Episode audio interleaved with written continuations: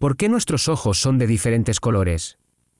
Al igual que la piel, el color de los ojos está determinado por la pigmentación.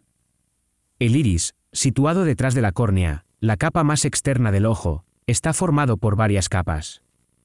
Las dos más externas se conocen comúnmente como el borde anterior. Este contiene células productoras de pigmento llamadas melanocitos. Todo el mundo tiene aproximadamente la misma cantidad de melanocitos, pero nuestros genes determinan la cantidad del pigmento que pueden producir, llamado melanina. Es el mismo pigmento que determina el color de la piel y cuanto más producimos, más oscuro es el color. Por eso, una persona de piel oscura también tiene los ojos más oscuros o marrones. Las personas de piel más clara producen menos melanina. Además de teñir los ojos, el pigmento melanina también cumple la función vital de protegerlos de los rayos UV del sol.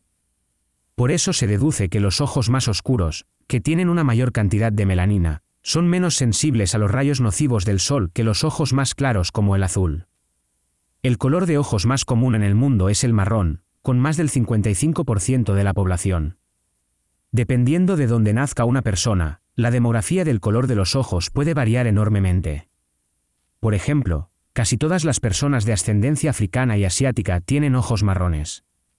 Se cree que, hasta hace 10.000 años, todos los humanos solo tenían ojos marrones.